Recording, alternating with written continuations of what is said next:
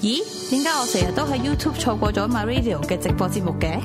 我明明已經訂閱咗 YouTube My Radio 嘅頻道噶咯梗係啦，嗱訂閱完 My Radio YouTube 頻道之後咧，你仲需要撳埋隔離個鐘仔嘅，再選擇全部。咁 My Radio 一有直播或者有新嘅節目咧，你就會第一時間收到通知啦。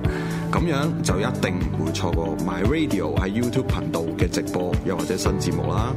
仲有一樣嘢，千祈唔好唔記得喎。喎。呢樣嘢我當然知道啦，交節目月費嚟支持 My Radio 啊嘛。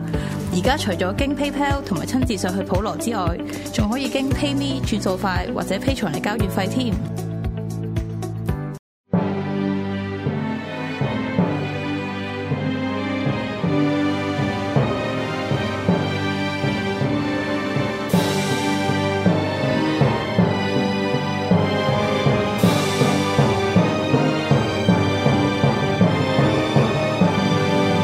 古今重要戰役一百回，主持梁錦祥、鐵男。第三節，諗下鐵男嗱，你覺得女人其實打唔打到仗嘅咧？打到佢都唔使又唔使埋身肉搏咁啊，離遠開槍嘅啫嘛，唔使好大力嘅啫。 吓，唔係喎，真係誒、呃如果俾人俘虜咗咁點算啊？俘虜咗啊，自殺咯！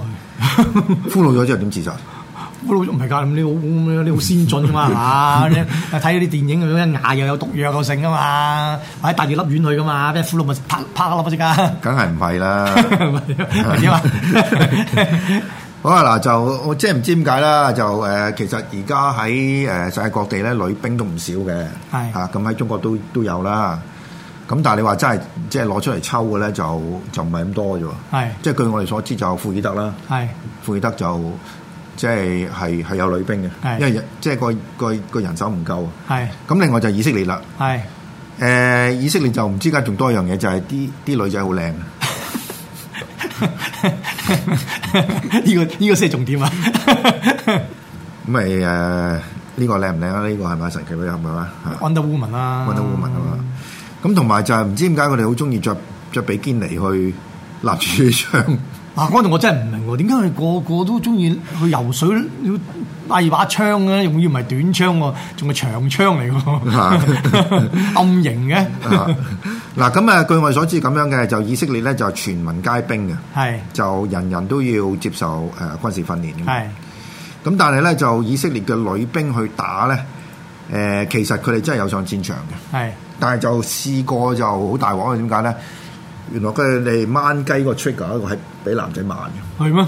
點解啊？啊度過嘅，即係用計用即係計大家嗱，譬如好簡單啦，大家一面對面，男性去掹雞嗰個本個哦反應個反本能反應啊，係即係唔我我唔去我唔係諗去去打，係原來快過女人嘅，哦，快過女人快過少少，係即係零點零幾嗰啲啊？啊係啊，哦，咁所以最初嗰個傷亡就好大啦。係咁但係就誒，呃佢、哋發覺真係收尾都係誒，呃佢、哋都係繼續用女兵。咁但係主要就係通訊嗰邊全部係女兵嚟嚇。咁、哦但係唔代表佢哋話真係去去去去誒呃唔、打。係咁原來有一個即係佢哋嘅講法就係話咧，佢哋要守一個地方嘅時候咧，誒、係啲阿拉伯嘅裔嘅兵係唔敢打佢哋嘅。點講？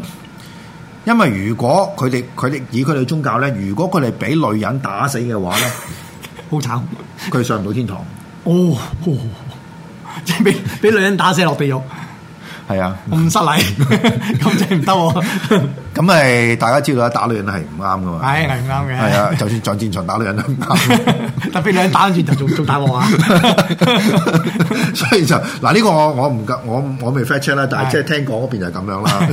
就所以佢哋咩？咁至於話即係如果佢哋被俘虜咧，一定係被輪奸噶啦。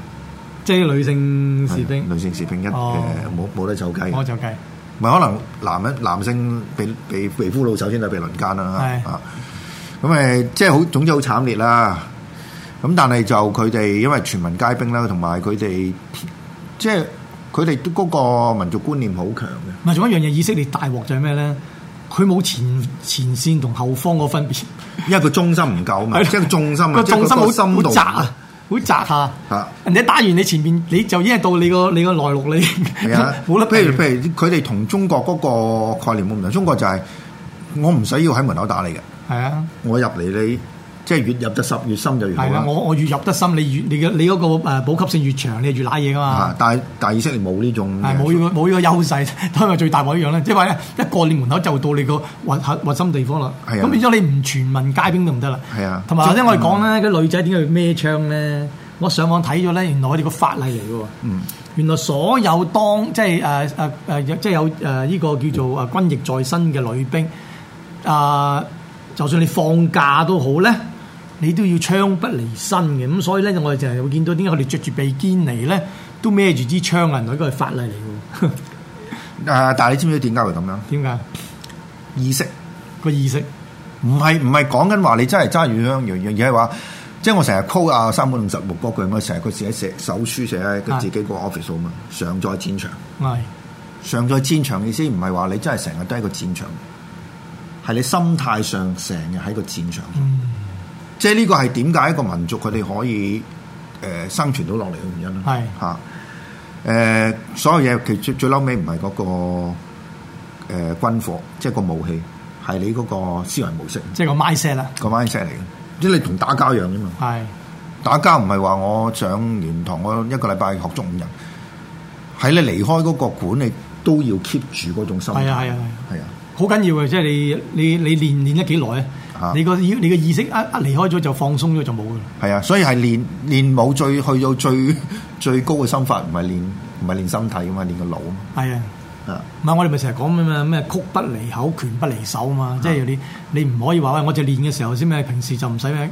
其實整，如果你係一個練武嘅人咧，你係一即係已經當自己係武者，任何一個時刻咧，你都應該有一個作戰嘅狀態先啱嘅。係啊，咁呢個以色列就係佢哋唔係話純粹啊啲女仔佢誒要要扮嘢嗱，你好似他對拖鞋咁啊，帶成班因為揦住槍，係，仲要支支勁嘢喎 知知勁嘢喎，咁唔係係個心態問題咯。係即係呢個係會影響到其他人嘅心態。係同埋細路仔本身佢一佢細嗰陣時一見到呢種咁嘅狀態咧，佢佢成長嗰時佢就會有呢種咁嘅誒危機思感啊想危機感喺危機感度啊啊所以講到尾，嗰、個民族點解佢哋可以而家呢個係危機感，係唔係唔係其他嘢，就係、嗰個科技本身係源於嗰個危機感係。嚇。咁、但係即係巴勒斯坦嗰邊佢就做唔到呢樣嘢。咁咪佢佢識啲朋友唔夠好咯，唔嚇夠叻咯，佢啲朋友唔夠叻啊！啊嗱，你諗你巴勒斯坦嗰啲，即係黐埋伊朗啊，黐埋成嗰啲啲科技都唔係好夠先進。嗯你睇下呢個以色列，佢黐埋咩啊？黐埋美國度啊嘛！嗯你睇下佢嗰啲咩咩刀片導彈又好，或者啲咁嘅咩咩鐵穹式導誒飛彈又好，啲攔截式導彈又好，全部嗰個技術都係改良自美國嘅。 咁你咁即係話你識個老友，俾啲好嘢你，咁你將佢改良嘢又唔係太難嘅。咁但係佢都有 contribution 嘅嘛，譬如而家你呢個鐵穹呢、個呢、個系統，美國都買㗎。啊，唔唔幫人哋話誒，因為咧我俾咗成，即係你其實咧鐵穹系統嗰個 kick off 嗰個價嗰個錢喺邊度嚟嘅咧？係、啊奧巴馬政府咧通過美國嗰度咧就撥款俾佢哋嘅，即係話其實以色列就用好少錢去去搞嘅啫，咁就係大部分錢係嚟自美國嘅，咁所以咧啊、後來佢整完咗之後咧，咁佢都要。佢都要做有啲有啲有啲嘢攞翻自己國家啫㗎，咁、所以五千萬買翻一套翻嚟，就買兩套嘅。但係其實呢兩套系統咧，對佢嚟講其實唔係好大作用嘅啫，因為美國其實都幾大噶嘛，佢唔可以以色列咁停喺度唔喐咁樣人哋近距離打你嘛。即係如果喺美國你要用呢個系統咧，基本上就好少機會，因為冇冇乜人能夠落到去美國本土同你打噶嘛。大佬唔係咁佢都驚嘅，即係有陣時防患於未然啦。咁但係鐵男講嘅大致上都要正確嘅，唔係，但係佢哋有其他系統啊嘛。有梗係有啦。係嗱，唔係就算以色列你都唔好諗住淨係得呢套唔係嘢呃誒，以色列佢有好另外多套啊㗎誒、有兩套嘅兩兩有兩套系統嘅，一套咧就叫做誒呃專門 for 呢個遠程導彈嘅咧，就叫做咧戰意導彈系統。咁呢套咧就係專打啲好遠距離同埋好高速嘅嘢嘅。咁、嗯另一套係中距離嘅，就叫大衛投石索啊。係睇啦。呢套系統咧又係係專火啲中距離嘅武器，即係嗰啲咁啊飛毛腿嗰啲咧就就俾佢截攔截到噶啦。嗯咁然後去去 low end 即係對到呢個鐵穹嘅，不過因為近排因為因為鐵穹咧就比較上有好多畫面我哋睇到，所以近排先 hit 啫。 其實唔係唔係好厲害嘅。嚇唔緊要，個形象問題啊 嘛。嗱咁到尾我哋要解釋一樣嘢就係、嗱，譬如今次咁樣啦，誒點解以色列唔係直接走鏟入去嗰個加沙地帶度？佢哋有能力做呢樣嘢我哦絕對有，絕對有，嚇。啊嗱、個問題係咩？第一樣嘢入到去咧就要打埋身戰。係啊，係嘛？即係雖然佢喺嗰個誒、呃、軍武器上啦，同埋人人力上，佢哋都佔優勢嘅，係但係唔着數啊嘛。係係嘛？即係我同你博長有咩着數啫？係啊係嘛？我身嬌肉貴係 嘛係啊啊？咁所以今次咧就用咗一個咧就係誒鬼計啦。係啦，佢首先就係用咗呢個鐵穹系統出嚟就攔截晒你，係咁跟住放一條料出嚟就話我而我而家要入嚟，你面戰啊，係啊。咁誒哈馬斯就係、誒、以前你都係咁樣喎。咁嗱哈馬斯其實搏咩咧？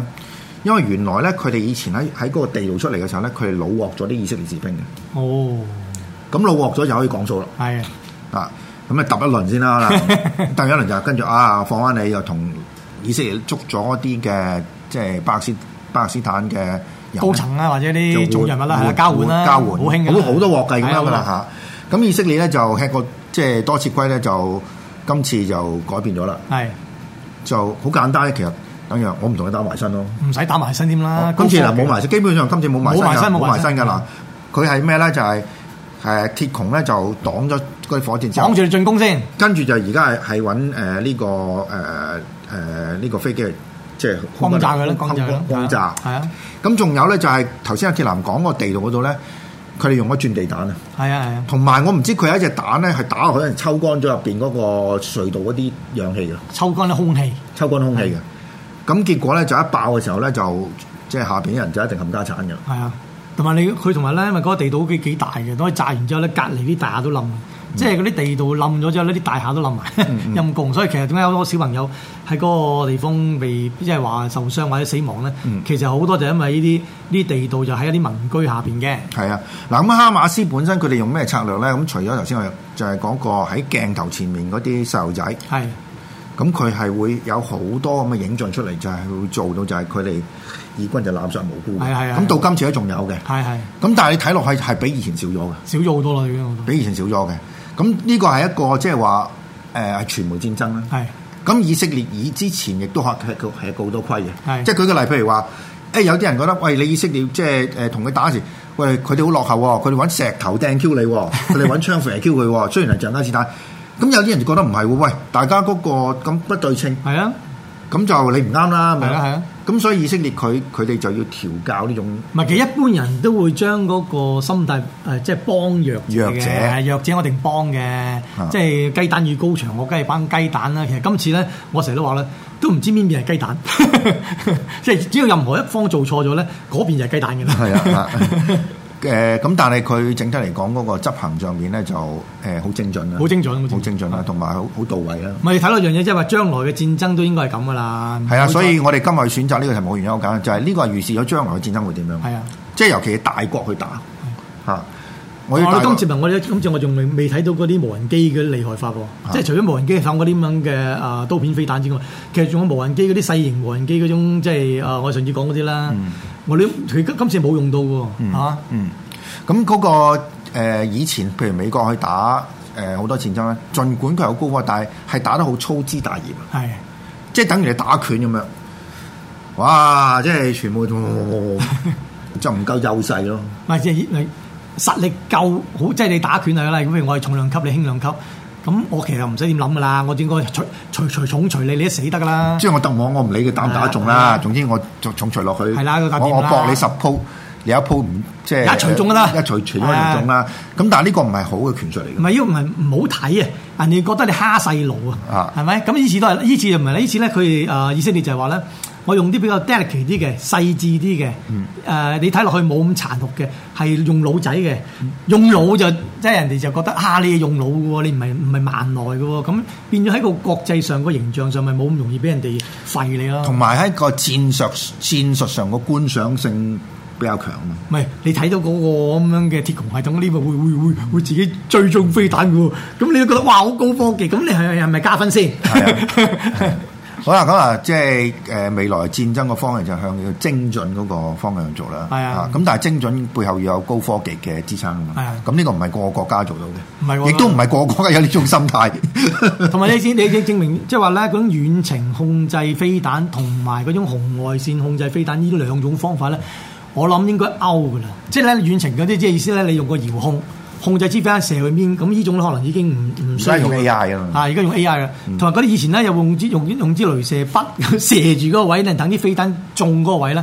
都唔用呢個方法㗎啦，而家，因為咧嗰啲飛彈自己本身已經有個 AI 咧，佢自己去計數㗎啦，唔需要你去即係有人為太多嘢裏邊啦。咁變咗其實到將來打仗咧，誒、個 AI 再發展多啲咧，我諗其實真係唔使人㗎啦。我遲啲就出係機械人嘅啦。係啊，即係 T two 啊，T four 都出咗。係啊，啊咁但係以色列就係一個最新去試驗新武器嘅嘅戰場嚟係嘅，啊啊呢個係即係個成個意義最大啦嚇。咁我哋剩得落嚟要諗嘅就係誒呢個誒鐵穹系統。係咁如果譬如係共軍去攻打台灣嘅時候，係咁台灣有冇相應一種咁嘅系統咧？咁樣誒咁啊！台灣咧，聽講係誒呃中科院嗰邊咧，佢都研究過嘅。佢話咧，鐵穹系統對佢哋冇用嘅，因為點解咧？用得鐵穹系統喺台灣保衞台灣嘅話咧，即係意味着台誒呃呢、個誒解放軍已經入咗台灣嘅本土啦。嗯咁呢個鐵穹系統先可以發揮作用，咁所以冇必要。咁所以咧，佢覺得咧誒、不如咧，如果有閒錢咧，不如就將嗰、個、誒台灣嗰個天空三號啊。啊，嘅嘅系統咧發展得誒呃好啲，因為可以對誒、呃、對面島射過嚟嗰啲咁嘅導彈咧攔截得更加好咧，係比買鐵穹系統更加好，同埋咧加上五千萬。整一年軍隊出嚟就得一年人咧，去去做呢個防衞空軍， 即係防衞呢個防空嘅嘅嘅武器咧，就似乎咧就太貴啦。 即係呢啲唔係唔係窮人玩嘅，我覺得。不過對於誒台灣方面嘅講法咧，我係深表懷 疑嘅。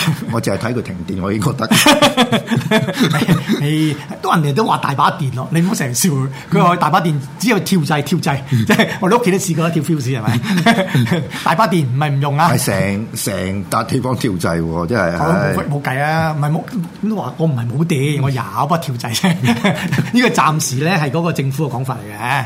係 啊，咁但係誒、呃、聽講話咧，就台灣嗰個反飛彈系統係勁過以色列嘅，誒唔係唔係嘅誒，如果講誒、呃天空三佢對付嘅飛彈係對付誒、呃即係頭先有講東風三嗰啲東風東風啦啊，啊即係講咁呢一種系統係高級啲嘅。鐵穹系統其實喺咁多個誒、呃防空即係反導嚟誒、呃武器嚟講咧，其實係最 low end 嘅。係啊，好好入門式嘅樣，好湊低級啊不過不過好睇，好誒靚，唔係係對係要對誒、呃卡桑呢種飛彈就好睇，對其他飛彈都唔係幾好嗯睇嘅，因為佢真係唔係好精準射中你嘅，佢都係去到你附近爆嘅啫。嗯如果同埋如果人哋人哋快啲嘅話咧，佢追唔到噶啦。咁好啦，我哋今日節目時間差唔多啦，咁誒我哋都預測下呢場戰爭個個結果啦。咁即係雖然係可能係燈神，但係都唔緊 要嘅。我就我相信呢個戰爭可即係呢個衝突可能都係呢幾日之內會結束，應該啦，應該啦。係因為哈馬斯都即係今次係元氣大傷 嘅。咪同埋射晒啦，三 千支， 冇冇冇存貨啦，要再做啦，係啊，好啊，咁我哋啊下個禮拜再見啦，拜拜。拜拜。